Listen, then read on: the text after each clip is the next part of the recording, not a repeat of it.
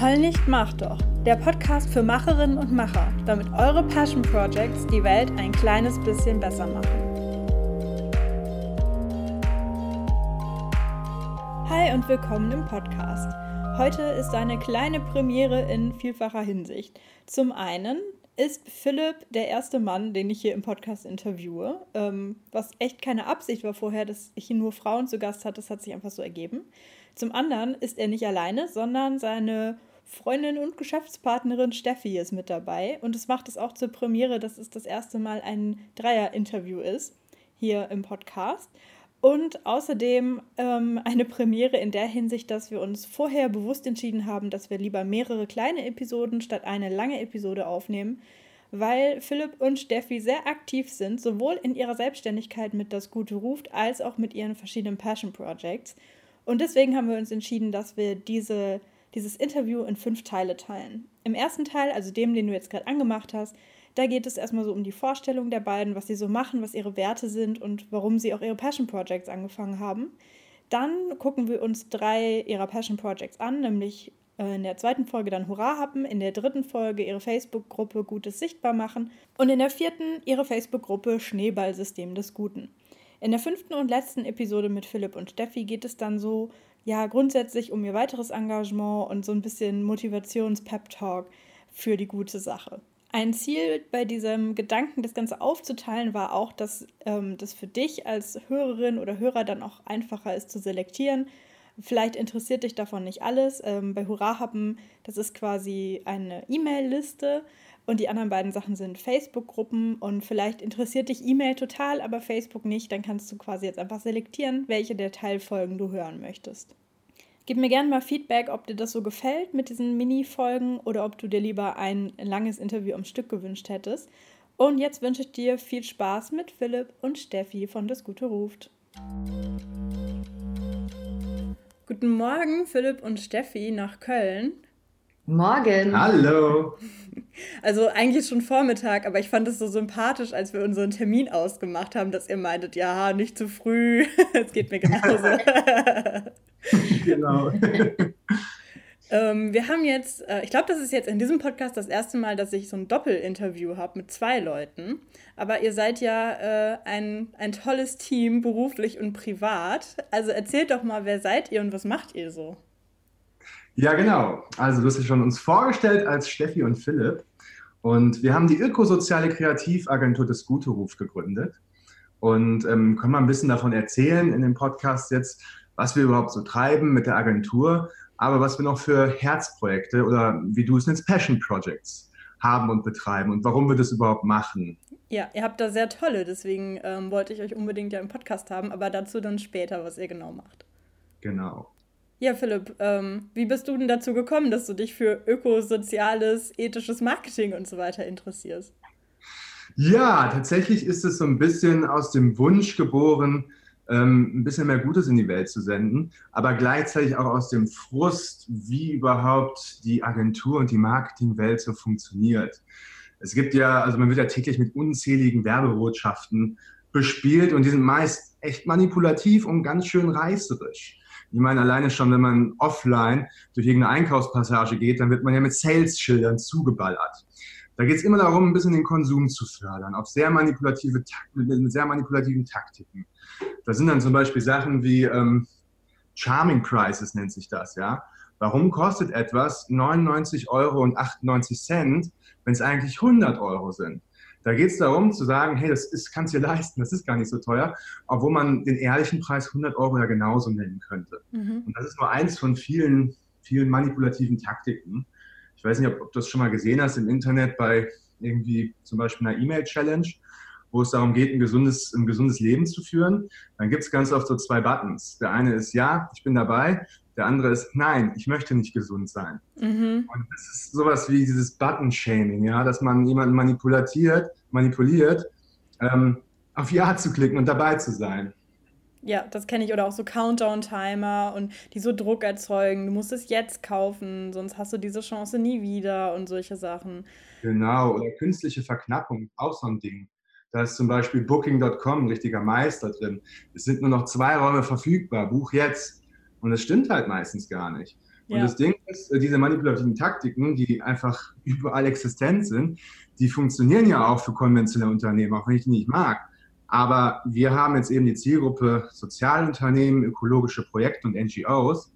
Und wenn die die konventionellen Marketingtaktiken anwenden, dann passt es nicht, weil die haben eine soziale Mission und müssen da ihre soziale Mission auch im Marketing und Kommunikation reflektieren.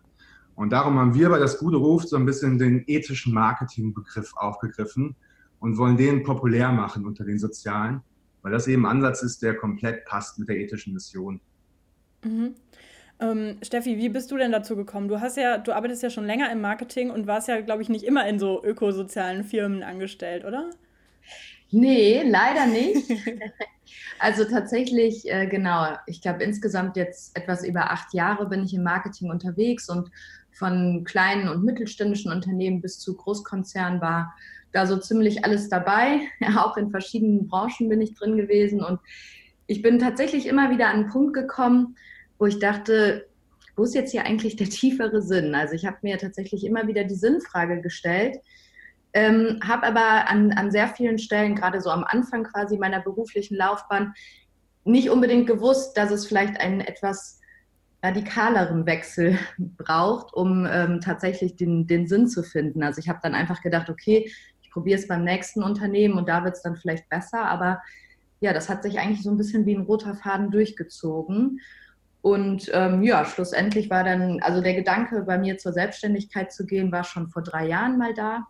Da wollte ich ja so einen veganen Foodtruck aufmachen. Mhm. Habe mich dann schlussendlich dagegen entschieden und bin jetzt einfach total froh, dass über Umwege sich das gute Ruf ergeben hat, weil das einfach, ja, das ist Herzensangelegenheit und Hauptberuf in einem und ich glaube, schöner geht es eigentlich gar nicht. Ja, ich habe von dem, was ich so von euch online sehe, auch das Gefühl, dass ihr sehr viel Spaß bei eurer Arbeit habt. Das strahlt ja aus. ja, das stimmt, auf jeden Fall. Ja, Philipp, du hast eben schon das Stichwort ethisches Marketing äh, in den Raum geworfen. Kannst du mal versuchen, das so kurz und knackig zu definieren, was man jetzt darunter verstehen kann? Ja, die, die Frage gebe ich gerne an Steffi weiter, weil, das, äh, weil, du kannst das besser formulieren einfach, ne? wenn es okay ist. Ja, genau. Also man kann es zum einen über den äh, Ansatz definieren, was es nicht ist, nämlich ist es eben nicht manipulatives Marketing oder ähm, Sex-Sales-Marketing, sexistisches Marketing. Es ist einfach ein Ansatz, der ähm, versucht, die Grundsätze der Ethik und menschlichen Kommunikation einzubeziehen. Also der, der Mensch sollte im Vordergrund stehen. Das heißt, ähm, ja, wir, haben, wir versuchen so nach und nach die, die Eckpfeiler davon festzulegen. Es ist zum Beispiel so etwas wie ähm, eine offene, authentische Kommunikation, also dass man eher eine Geschichte erzählt, als jemanden möglichst schnell dazu zu bringen, ein Produkt zu kaufen, ähm, dass man quasi eine längerfristige Beziehung aufbaut. Aber es sind auch solche Dinge wie eine barrierefreie Webseite zum Beispiel, dass man da versucht, die so vielen Leuten wie möglich zugänglich zu machen. Also wir stellen selber in unserem Agenturalltag und auch in Gesprächen fest, dass das eigentlich ein, ein riesengroßes Thema ist und es kommen auch immer wieder neue Bereiche dazu. Also ich glaube tatsächlich, der, dieses Sozialsein in sozialen Medien, ähm, wenig oder keine am besten äh, Bots oder Autoliker verwenden.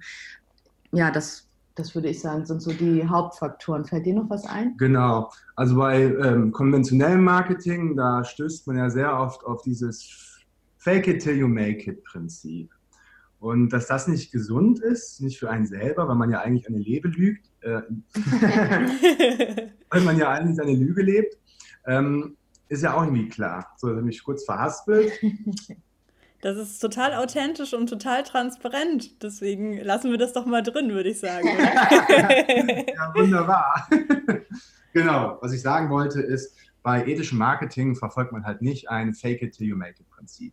Mhm. Es ist schöner zu zeigen, dass man auch ein Mensch ist. Und das ist auf vielen Ebenen, wie Steffi schon sagte. Die Autoliker zum Beispiel. Wenn man mit Instagram startet, dann trifft man sehr schnell den Tipp, mach doch mal einen Autoliker an. Bedeutet also, dass ein bestimmter Hashtag automatisch von einem PC, von einem Bot geliked wird. Und jetzt versprechen sich die Benutzer davon, dass sie total viel Reichweite haben. Weil man guckt ja immer, wer hat denn gerade meinen Beitrag, äh, meinen Beitrag geliked. Das ist aber so, dass die Leute natürlich heutzutage checken, dass das alles Bots sind. Und es ist so erfrischend, wenn man wieder einen Mensch trifft. Wenn man sieht, da hat gerade jemand drunter kommentiert, das ist nicht nur ein Smiley oder sonstiges, sondern es bezieht sich wirklich auf mein Posting. Das heißt, ein Mensch zu sein und es nicht zu faken, ist totaler Erfolgsfaktor für die sozialen Leute. Ja, habe ich heute auch erst gesehen. Heute Morgen habe ich was gepostet und habe dann gesehen, dass ähm, eine, anscheinend eine Agentur, ich kann jetzt nicht mehr gucken, ich habe den Kommentar schon gelöscht, aber eine Agentur hat wow unter meinen Post geschrieben. Nur nicht mal noch ein Smiley das dazu, einfach nur wow. Und ich dachte so, wow, ihr seid eine Agentur, ihr solltet das echt besser wissen. Hab den Kommentar einfach gelöscht, beziehungsweise wenn Leute sowas bei mir öfter machen, dann blockiere ich die auch eiskalt, ähm, ja. weil sowas brauche ich nicht. Also Engagement Rate hin oder her, aber ich brauche das nicht, dass meine Posts irgendwie Leute anlocken, die wow und irgendwie ein äh, Top und einen Daumen hoch Smiley hinterlassen. Ja.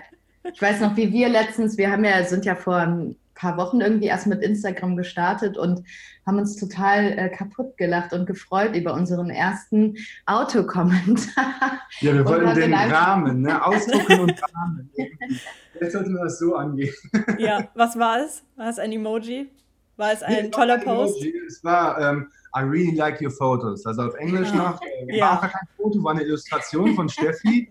Also es hat auf mehreren Ebenen nicht gepasst und war halt schon fast lustig, dass das unser erster Fake-Kommentar war, weil wir sind zum Glück noch nicht im Fake-Algorithmus drin. Nee, genau. Wir benutzen die richtigen Hashtags. Oder die falschen? Keine ja, wir Ahnung. Noch nicht geschafft.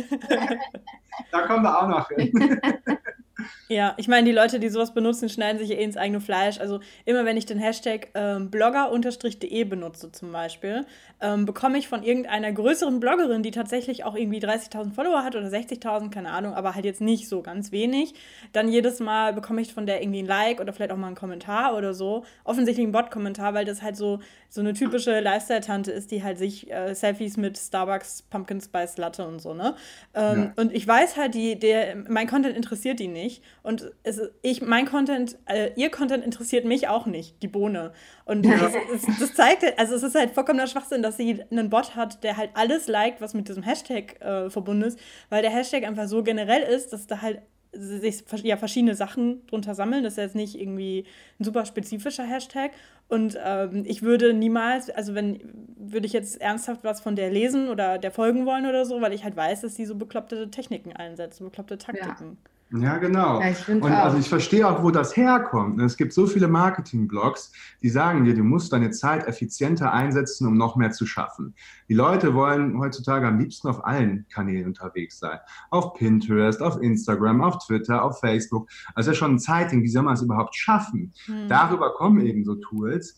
Und darüber verliert man aber auch leider dann unter Umständen die Menschlichkeit in den sozialen Medien. Und wie Steffi ja gerade schon gesagt hat, so wer erfolgreich sein möchte in den sozialen Medien, der darf auch gerne sozial sein, der darf auch gerne Mensch sein. Kommt viel, viel, viel, viel besser an.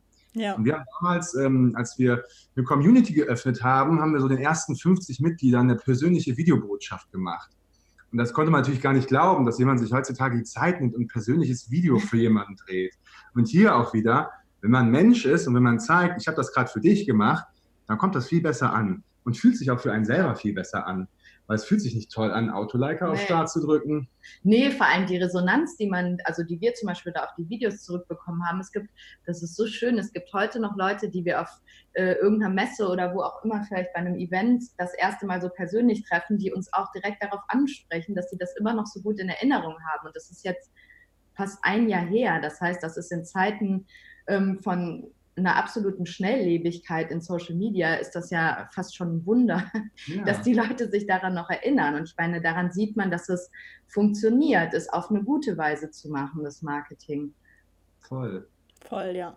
Apropos Gruppe, darüber reden wir dann ja nachher noch, aber in eurer Gruppe habe ich mal gelesen, dass ihr geschrieben habt, ähm, ihr hattet einen potenziellen Kunden und habt den dann aber irgendwie doch wieder abgelehnt, weil der nicht euren Werten entspricht, weil ihr nicht mit dem mit diesem Unternehmen zusammenarbeiten wolltet. Ähm, ihr müsst natürlich jetzt nicht äh, Name-Dropping betreiben oder sowas, sondern äh, mich würde interessieren, was sind denn so eure Werte, die euch in eurer Arbeit sowohl also in eurer Brotarbeit als auch in euren Passion Projects antreiben? Ja, genau. Also wir nennen uns ja Ökosoziale Kreativagentur und arbeiten äh, für Sozialunternehmen, NGOs und ökologische Projekte. Und dieses ökosoziale Kreativagentur, das kann man halt auf, auf, in verschiedenen Faktoren mal unterteilen, was das überhaupt bei uns bedeutet. Also wir haben ein ökologisches Büro, Das heißt, wir beziehen unseren Strom aus 100% erneuerbaren Energiequellen. Ne? Schön weg von RWE, hier nochmal ein mhm. Aufruf. Wechselt doch zu einem Ökostromanbieter. Das kann echt was bringen. Ähm, wir arbeiten außerdem Papiersparen und Plastiksparen. Was sich bei uns sehr bewährt hat, sind alte Briefumschläge nehmen, um da Scribbles drauf zu machen. Zum Beispiel für Kundenprojekte in Richtung Website oder Logo. Ist auch irgendwie viel schöner, wenn man Papier recycelt. Das hat dann nochmal eine ganz andere Geschichte immer, finde ich und er ernährt uns ausschließlich vegan, vegetarisch. Ähm, das ist ganz schön. Da hat äh, Steffi mich total überzeugt. Das habe ich damals schon erzählt, ähm, dass Steffi halt immer mit Begeisterung in den Augen über Gemüse gesprochen hat. ich sagen, ich bin jetzt erst seit einem Jahr vegetarisch-vegan und habe das aber mit Begeisterung aufgenommen und habe seitdem so viel entdeckt. Da bin ich sehr dankbar für. Danke, Steffi. Sehr gern. ja, Steffi, du hast ja auch diesen, diesen veganen, vegetarischen Kochblog, gell, wo du auch immer so süße Illustrationen zu dem, zu dem süßen Gemüse machst. Also kein Wunder, dass äh, Philipp dann Hunger bekommt, wenn du da so ein illustriertes Rezept ja, rausholst. Tatsächlich ist das auch noch ein Herzprojekt von mir, was aber leider wirklich sehr eingeschlafen ist. Also ich glaube, das letzte Rezept ist schon eine ganze Weile her, dass ich es online gestellt habe. Aber ich äh, träume die ganze Zeit davon, das wieder zu reaktivieren. Weil da auch echt viele Leute auf mich zugekommen sind, die sagen, ach, ich koche sonst nie irgendwie was Vegetarisches oder Veganes, aber da sind irgendwie coole Inspirationen dabei. Und genau das sollte es auch eigentlich immer sein. Also ich wollte jetzt nicht der nächste vegane Foodblogger des Jahres werden, sondern einfach Inspirationen geben, dass auch Leute vielleicht das mal ausprobieren, die es sonst nicht so interessiert. Mhm. Voll schön. Sorry für die Unterbrechung. Wertetalk. Ja, kein Problem. Genau, dann noch ein ähm, weiterer Faktor äh, für die ökosoziale Kreativagentur ist ein Herzensthema von uns. Das ist die Mobilität, wie kommt man eigentlich von A nach B?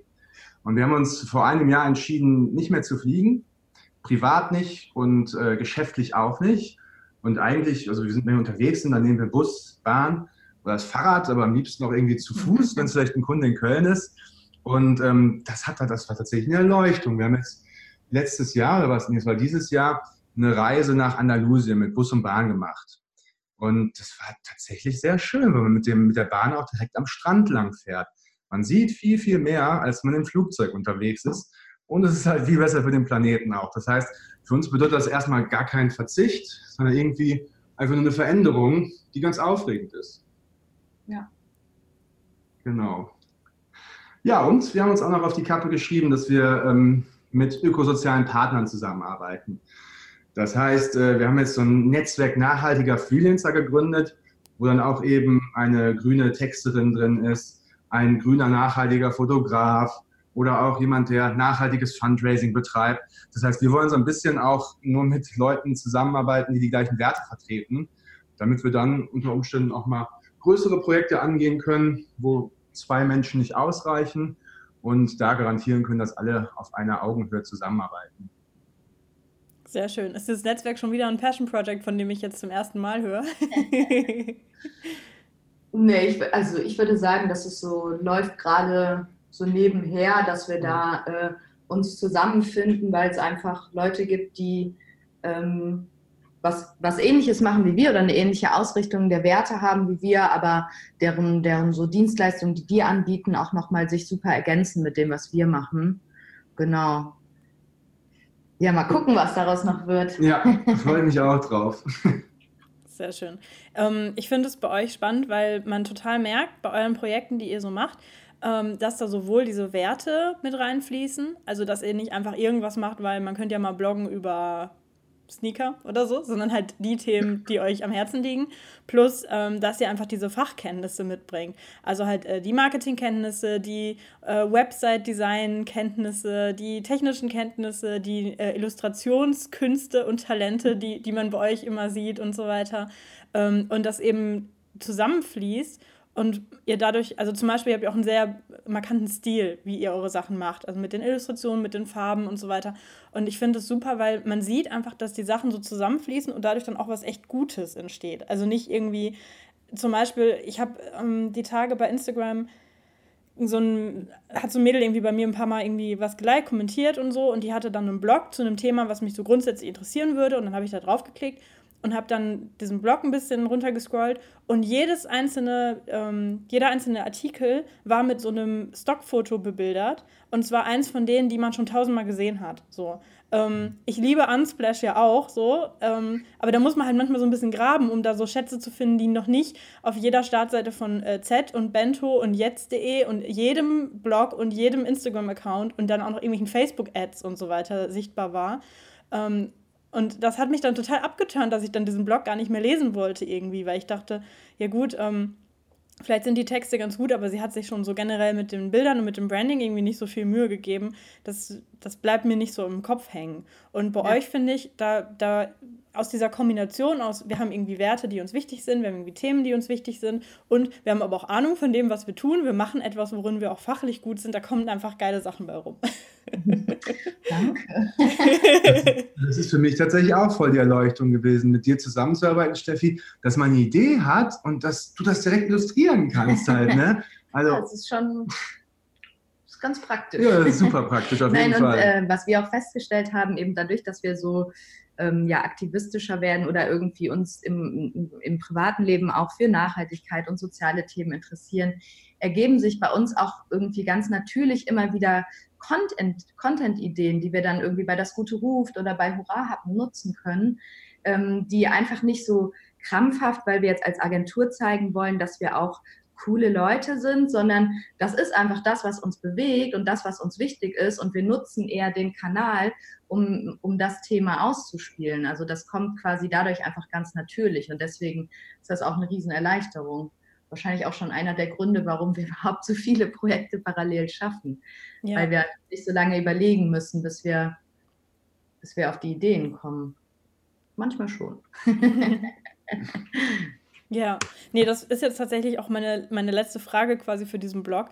Ähm, ihr habt euch ja selbstständig gemacht vor ein paar Monaten oder vor einem Jahr ungefähr. Mhm. Dann, wie lange ist das her? Ähm, genau, also wir sind so Ende letzten Jahres im Dezember ähm, mit Das Gute ruft quasi rausgekommen und gegründet haben wir dann im Frühjahr letzt, äh, dieses Jahr, ja. Mhm, mhm. Ähm, und so eine Gründung ist ja stressig. Oder stellt man sich ja zumindest sehr, sehr stressig vor, dass man da irgendwie ähm, unter Druck steht, dass man das jetzt irgendwie ähm, schnell auf die Beine kriegt, dass man das aber auch gut macht, dass man Kunden findet, dass man die ersten Rechnungen, die dann so reintrudeln, dass man die bezahlen kann und so weiter. Und ähm, warum nehmt ihr euch trotzdem die Zeit, noch mehrere Passion Projects oder Herzprojekte, Herzensprojekte nebenbei zu machen? Ja, gute Frage. Wir waren letztens bei einem Seminar und haben da so ein bisschen vorgestellt, was wir machen. Da wurden wir auch gefragt, ja, wie könnt ihr denn überhaupt noch Freizeit haben? Ähm, bei uns ist es aber so, dass die Themen sich so überschneiden, unsere private Themen auch, dass sich vieles ganz natürlich ergibt. Man sitzt halt abends zusammen und kocht was und spricht dann vielleicht über die neueste Headline mit dem Hambacher Forst zum Beispiel. Und daraus ergeben sich ganz natürlich Ideen, die man dann auf alle Projekte, die wir so haben, auch bekannter machen kann. Ja. Das heißt, wieso machen wir so viel? Ich weiß es nicht und ich weiß auch nicht, wie viel Zeit wir nebenbei haben, weil das alles sich nicht anfühlt wie ein Beruf. Es ist halt eher vielleicht eine Berufung. Ja. Und darum fühlt es sich nicht an wie Arbeit, auch wenn es manchmal viel ist und auch überfordert, weil wir nicht alles in der Deadline schaffen. Jetzt zum Beispiel bei den privaten Projekt Hurra hatten, da ist auch schon vor zwei Wochen sollte die Mail rausgehen, aber es funktioniert nicht. Und sich das einzugestehen, hey, wir sind ja auch Mensch, Menschen, dann ist es wieder okay, sich nicht selber den Druck zu machen. Ich glaube, es ist auch so ein bisschen durch das Interesse an bestimmten Themen taucht man immer tiefer ein und es ist auch inzwischen so, man kann gar nicht mehr anders so. Also wir sitzen dann da und sprechen darüber und wir müssen dann noch irgendwas weiteres machen, weil uns das so unter den Nägeln brennt, äh, bestimmte Themen einfach nach draußen zu bringen oder mitzugestalten, dass äh, das dann einfach egal ist. Und dann also wir haben trotzdem noch Zeit, auch Serien auf Netflix zu gucken, falls man Sorgen machen sollte. ja. Nee, das finde ich schön, diesen Gedanken des, der Verzahnung, dass ihr nicht sagt, so, 18 Uhr, jetzt ist Feierabend und ab jetzt ist Freizeit und in der Freizeit mache ich dann irgendwas anderes, aber eigentlich will ich lieber Netflix gucken, sondern dass das irgendwie so ineinander läuft und dann einfach, ja, wenn es einem unter den Nägeln brennt, das finde ich übrigens auch ein schönes, äh, ein schönes Stichwort oder kann ich mir eine lustige Illustration zu vorstellen, dass man dann halt auch das dann einfach macht, dass man dann halt sagt, okay, das ist uns wichtig und wir könnten jetzt sagen, ja, planen wir für nächste Woche ein in unserem Passion Project Zeitblock von Donnerstag 16 Uhr bis 18 Uhr, sondern dass man dann halt sagt, ja, wir haben jetzt Lust drauf, also machen wir es einfach mal. Also machen wir jetzt mal einen lustigen Spruch und posten den oder machen wir jetzt mal eine Illustration und posten die bei Instagram oder was auch immer. Oder planen wir den nächsten Hurra haben. Und das finde ich eine sehr schöne Vorstellung. Deswegen wollte ich auch mehr über eure Projekte hören hier im Podcast. Und ich glaube, das ist eine gute Überleitung, dass wir dann jetzt gleich anfangen und uns mal den einzelnen Projekten näher widmen. Sehr ja, gerne. total gerne.